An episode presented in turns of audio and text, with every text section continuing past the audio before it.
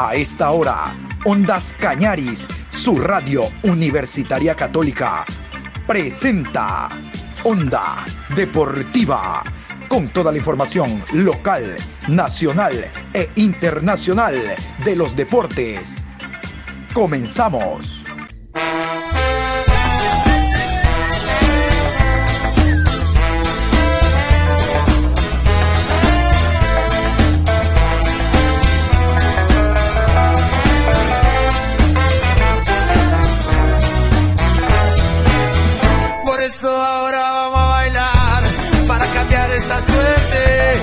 Sabemos gambetear para ausentar la muerte.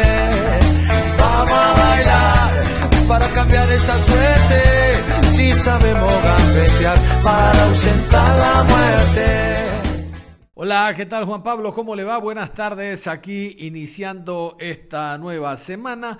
Hoy 27 de septiembre, programa 816 a lo largo del día. Como habíamos hablado en la mañana, vamos a continuar repasando con otros encuentros lo que ha sido esta fecha de campeonato. Vamos a repasar lo que han dicho los directores técnicos, una fecha muy llamativa en relación a los resultados de los compromisos. Eh, resulta que los punteros no ganaron, los que están en la parte baja, eh, con peligro de perder categoría, todos sacaron puntos en la mañana hablábamos de la victoria del Deportivo Cuenca, que le permite por lo menos tomar un segundo aire. Vamos a continuación a repasar los resultados de esta fecha número 8. Cabe remarcar de que no se jugó el partido entre Aucas y Barcelona por participación de Barcelona en Copa Libertadores de América este miércoles 19.30 ante Flamengo. Eh, entonces se jugaron siete partidos se han marcado 21 goles, en buen romance hablamos de 3 goles por encuentro, y como decíamos en la mañana, lo más abultado y llamativo fue la victoria del Deportivo Cuenca, 5 por 0 sobre el conjunto del Olmedo. Una serie de empates, el de técnico universitario, por ejemplo, fue otro resultado que llamó la atención por el rival Independiente del Valle, pero realmente no llama mucho la atención la victoria visitante del Delfín en Ambato ante el Macará. Macará no viene atravesando un buen momento. Vamos entonces sin más a los resultados de esta fecha número 8 en la Liga Pro Betcris. Independiente y Técnico Universitario, empate a 1.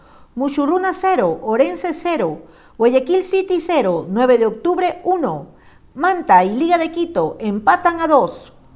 Cuenca 5, Olmedo 0, Macará 2, Delfín 3, Emelec y Católica, empate a 2. Y es el momento de eh, escuchar lo que significa la tabla de segunda fase. Ojo, la tabla de segunda fase interesa nada más para saber quién gana. Si es el MLE, repite, no hay final. Y si es otro equipo, Independiente, Liga, Barcelona, Católica, Mushuruna, cualquiera, jugará final contra el MLE, que es ganador de la primera etapa. Para eso sirve esta tabla de posiciones de segunda fase. Siempre les remarco los días lunes, porque lo importante es la acumulada. Pero bueno, vámonos con la tabla de segunda fase, jugada estas ocho, ocho fechas, exceptuando Aucas y Barcelona. Primero Independiente, con 8 partidos jugados, 20 puntos más 11. Segundo, Emelec, 15 puntos más 8. Tercero, 9 de octubre, 15 puntos más 5.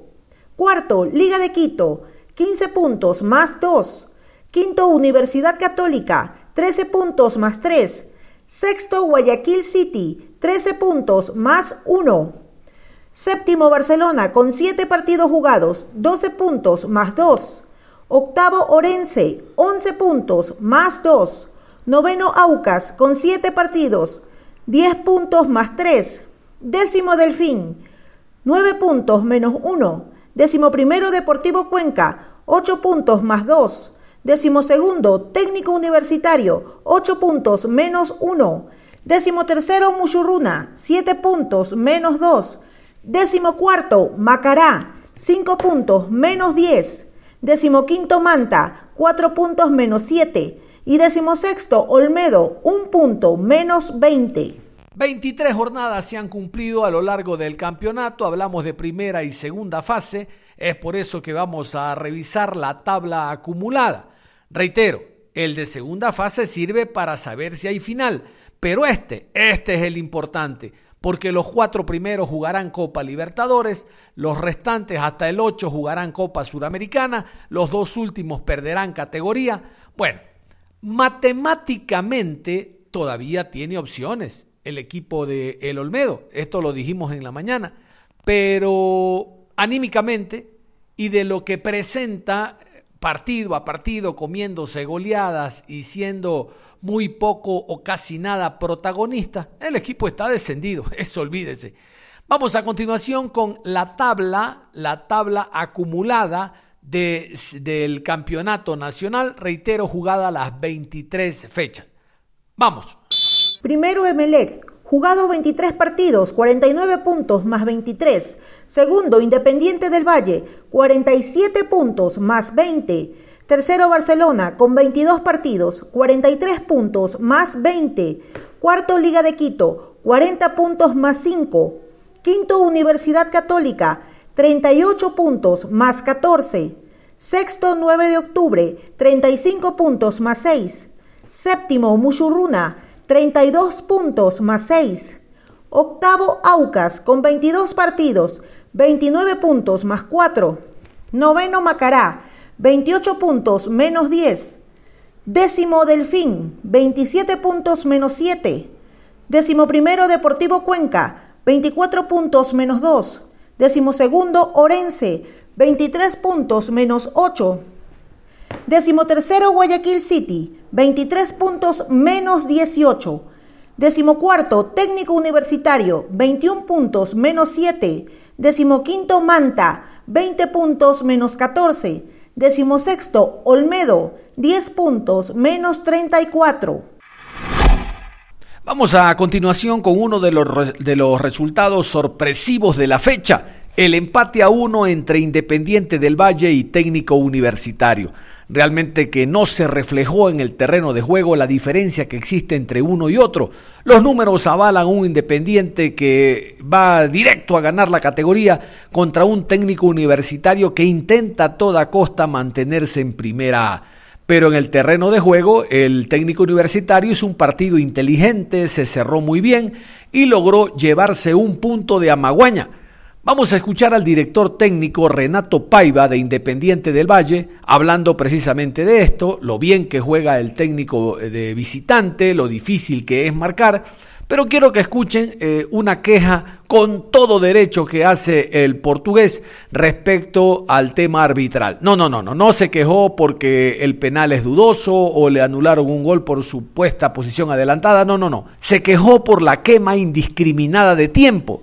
Dice que lamentablemente al final los árbitros no añaden todo el tiempo que eh, pierden o que queman los cuadros actuando en calidad de visitante. Me parece interesante, por eso lo ponemos a consideración de ustedes al técnico Renato Paiva de Independiente del Valle. Ya sabíamos que el planteamiento iba a ser este, no es por acaso que técnico tiene la segunda defensa menos batida del campeonato y ya sabíamos que iba a ser muy difícil, muy difícil, porque defienden bien, esto no es un problema de Independiente, tenían ah, cinco goles sufridos y nosotros tres. Entonces no es solo un problema de Independiente cuando juega contra técnico, es de todos, porque defiende bien, porque ubica mucha gente, porque quema muchísimo tiempo, porque no quiere jugar y los árbitros dejan y continuamos en esto. Yo no hablo de fueras de juego, de penales, no hablo de nada. Ya he dicho, el trabajo de los árbitros es muy difícil en lo que es, en lo que es tomar decisiones dinámicas del juego. Ahora, por amor de Dios, el portero de técnico empezó a quemar tiempo en el primer minuto y nosotros damos tres minutos en la primera parte y cinco minutos en la segunda y queremos que el fútbol ecuatoriano ande para adelante.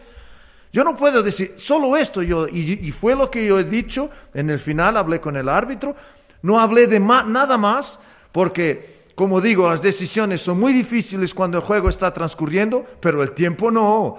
Hay un cuarto árbitro que puede controlar el tiempo. Desde el primer minuto. ¿Y cómo dejamos? Continuamos. Unos equipos quieren jugar, no los dejan, nos dan tiempo. Y los otros hacen esto.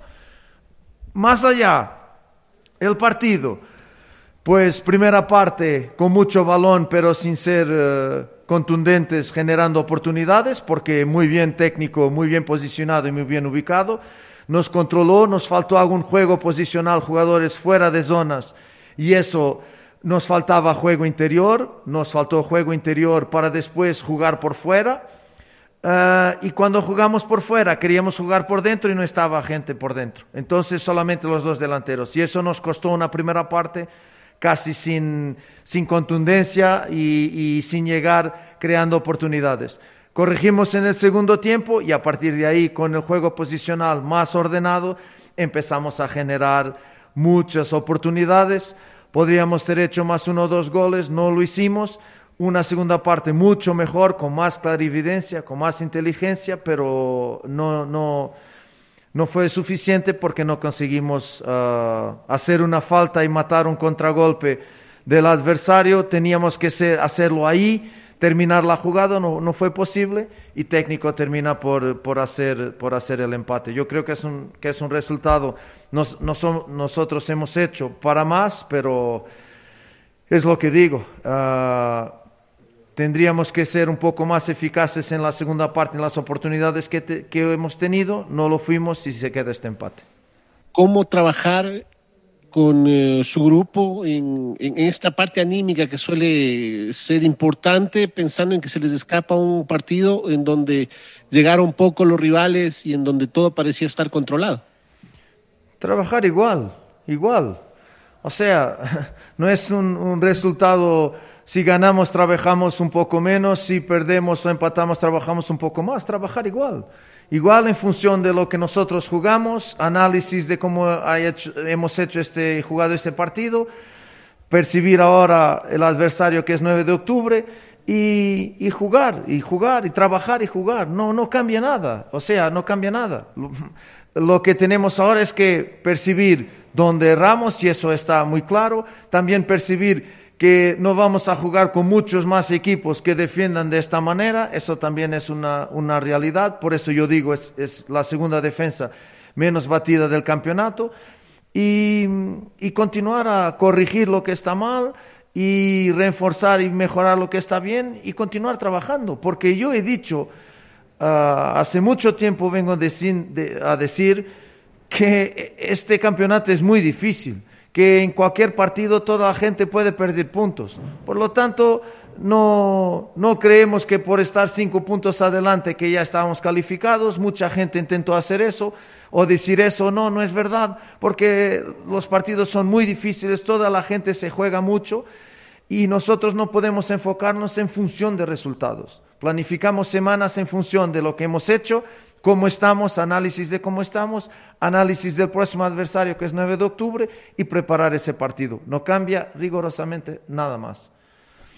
Su malestar es en cuanto al funcionamiento, al esquema técnico, táctico del equipo para, para ir mejorando y sosteniendo un resultado. Este empate resultaría pues eh, algo negativo para ustedes. ¿Cómo, ¿Cómo usted le ve este empate frente a técnico universitario? Mi malestar nunca será contra errores arbitrales, porque yo ya he dicho y continuaré a decir que es muy difícil pitar, es muy difícil el juego, es muy dinámico, si no hay VAR, si no hay VAR, nos quedamos con las decisiones que el árbitro tiene que tomar en segundos. Tiene que tomarlas en segundos. Se puede equivocar como se puede no equivocar. Tinangulo tiene un balón en la pequeña área de cabeza para hacer gol, no lo hace. ¿Lo ha hecho en propósito? No, claro que no. Es un error. Error del árbitro, como yo me puedo equivocar en planteamiento, en sustituciones, y el árbitro tiene todo el derecho de se equivocar. Mi malestar, repito, tiene a ver con una cosa que los árbitros pueden controlar. Y desde que llegué a Ecuador, tengo mucha pena decir esto, pero desde que llegué a Ecuador, es increíble el tiempo que no se juega. Y los árbitros tienen la responsabilidad de ayudar el fútbol ecuatoriano. Porque si ustedes van a ver el tiempo útil que se juega, es menor que otros campeonatos. Que brasileño, que argentino, que colombiano. Es verdad. Entonces, si nosotros promovemos esto y aceptamos esto, estamos a ayudar a que el fútbol ecuatoriano no progrese.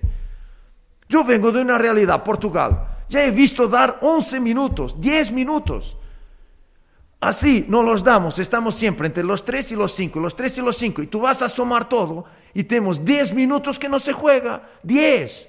Pero ¿cuál es el problema de dar 10? ¿Se puede quemar tiempo? Puede. La ley permite, se puede quemar tiempo. Entonces, hay que añadir ese tiempo, nada más. Mi malestar tiene a ver con esto. Lo demás, para nada.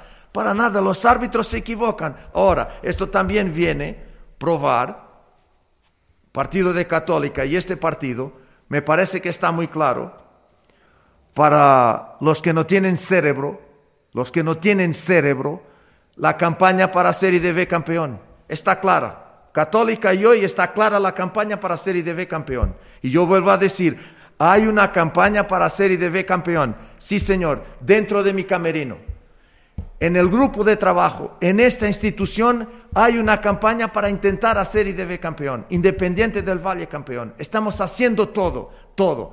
Ahora, para los que no tienen cerebros, para las teorías de la conspiración, está probado que hay una campaña. Porque si hubiera una campaña, éramos ayudados por los árbitros. Y no somos. Los árbitros se equivocan, a favor y contra. Con nosotros y con otros todos. Y con los otros equipos, solo esto. Y en la cuestión técnico-táctica, sí, me preocupó, como ya he dicho, la primera parte porque no nos ubicamos como deberíamos para desequilibrar una organización, una organización defensiva muy fuerte y muy bien trabajada del adversario. Si no te ubicas en posiciones importantes del campo, donde puedas mover jugadores adversarios, ellos están cómodos. Si no hay amenaza, yo no me muevo. Entonces, si no hay amenaza zonal en ciertas determinadas zonas para hacer mover los defensas y para que se generen espacios y relaciones entre los jugadores, si los jugadores no están en esos espacios, no, movemos el, um, bloque adversario. Y esa es mi molestia técnico-táctica de la primera parte. Corrección para la segunda y mira cómo fluyó el juego ofensivo del equipo. Solo esto nada más. Tiene mucha ansiedad el Team Angulo hay mucha ansiedad en golear por intermedio de Bauman. Bueno, tal vez esa inquietud. ¿Usted cree que es ansiedad, desesperación por anotar? La pregunta. Y la otra, usted ya, ya nos dice que ha hablado con los jueces y le miramos que habló con los jueces. Ya sabemos lo que usted le dijo. ¿Y qué le dijeron los jueces? ¿Qué respondieron? ¿O solo escucharon nada más? Porque lo que usted le menciona es importante para que ellos también a lo mejor lo compartan con otros referees y lo del fútbol ecuatoriano se tome en cuenta? Ah, primera, no. No hay ansiedad porque tienen 10 minutos y un gol a Barcelona y sin ansiedad ninguna y ahora contra Católica ha hecho, ha hecho otro gol. No ha tenido muchas oportunidades hoy, ha tenido una flagrante, pero es humano, puede errar, puede fallar. Y Bauman igual, o sea, no hay ansiedad. Lo que hubo fue, en mi opinión, fue poco juego para ellos hubo poco juego para ellos. Y claro, si no los alimentas, ellos también no te pueden hacer goles. Y eso en eso oh, yo creo que fallamos un poquito. Estuvieron muy bien en las conexiones, segunda mitad, conexiones ah, por dentro en la fase de construcción, ataque al espacio, ah, juego combinativo de asociación. Ah, el gol de Junior es una jugada de esas. O sea, bien, no lo siento nada, son jugadores experientes, no lo siento nada ansiosos. Ahora, contra un equipo que solo ha venido prácticamente a defender, tú ya sabes eso, que defiende muy bien, muy bien. El tiempo pasa, el tiempo era el mayor enemigo, yo he dicho a los jugadores, el tiempo era el mayor enemigo de este partido. Y por lo tanto ahí se genera una ansiedad normal de quien es un candidato a, querer llegar a la final. Por lo tanto, no siento ansiedad ninguna ya es el quinto árbitro con que yo hablo sobre esto y ellos pueden probarlo. Desde que llegué no protesté con ningún árbitro sobre un penal, un fuera de juego, una falta, nada, nada. No hablé con ningún árbitro, ni hablaré, ni hablaré con ningún árbitro sobre este tipo de juicios, porque yo digo, repito, muy difícil pitar, juego muy dinámico, no hay VAR y cuando no hay VAR, pues señores, miren con Barcelona. Si no hay VAR, el gol de Chunque contaba. Como hubo VAR, no contó. Entonces, con Emelec igual. Emelec nos hizo dos goles. Con VAR, los goles no contaron. O sea, el VAR es muy importante en Ecuador para ayudar a los árbitros, porque es muy difícil. Y yo repito, no protestaré ninguna acción del juego dinámica. El tiempo, voy a hablar, Rodri Zambrano y más dos o tres árbitros, incluso cuando ganamos, incluso cuando ganamos, yo he dicho que el tiempo era poco. Y el tiempo es poco. ¿Qué me han contestado? Me contestan siempre lo mismo, vamos a analizarlo. Esa es la verdad. Hoy me han dicho, profe, eh, vamos a analizarlo, vamos a analizarlo, vamos a analizarlo. Rodri Zambrano me ha dicho, vamos a analizarlo. Ok, pero después tú llegas a la práctica y va a dar siempre lo mismo, cinco minutos, cinco minutos, seis minutos. Y claro, tienes que dar cinco o seis. ¿Cuándo tienes que dar cinco o seis? Ahora, si hay un equipo desde el primer minuto que hace esto, hay que dar 10, hay que dar 12. En Europa se hace así, pero ¿cuál es el problema?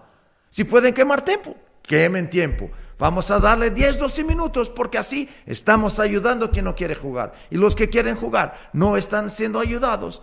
Y esto, repito, después es una cadena que va a influenciar el jugador ecuatoriano, selección ecuatoriana, campeonato ecuatoriano en cuestión de juegos internacionales.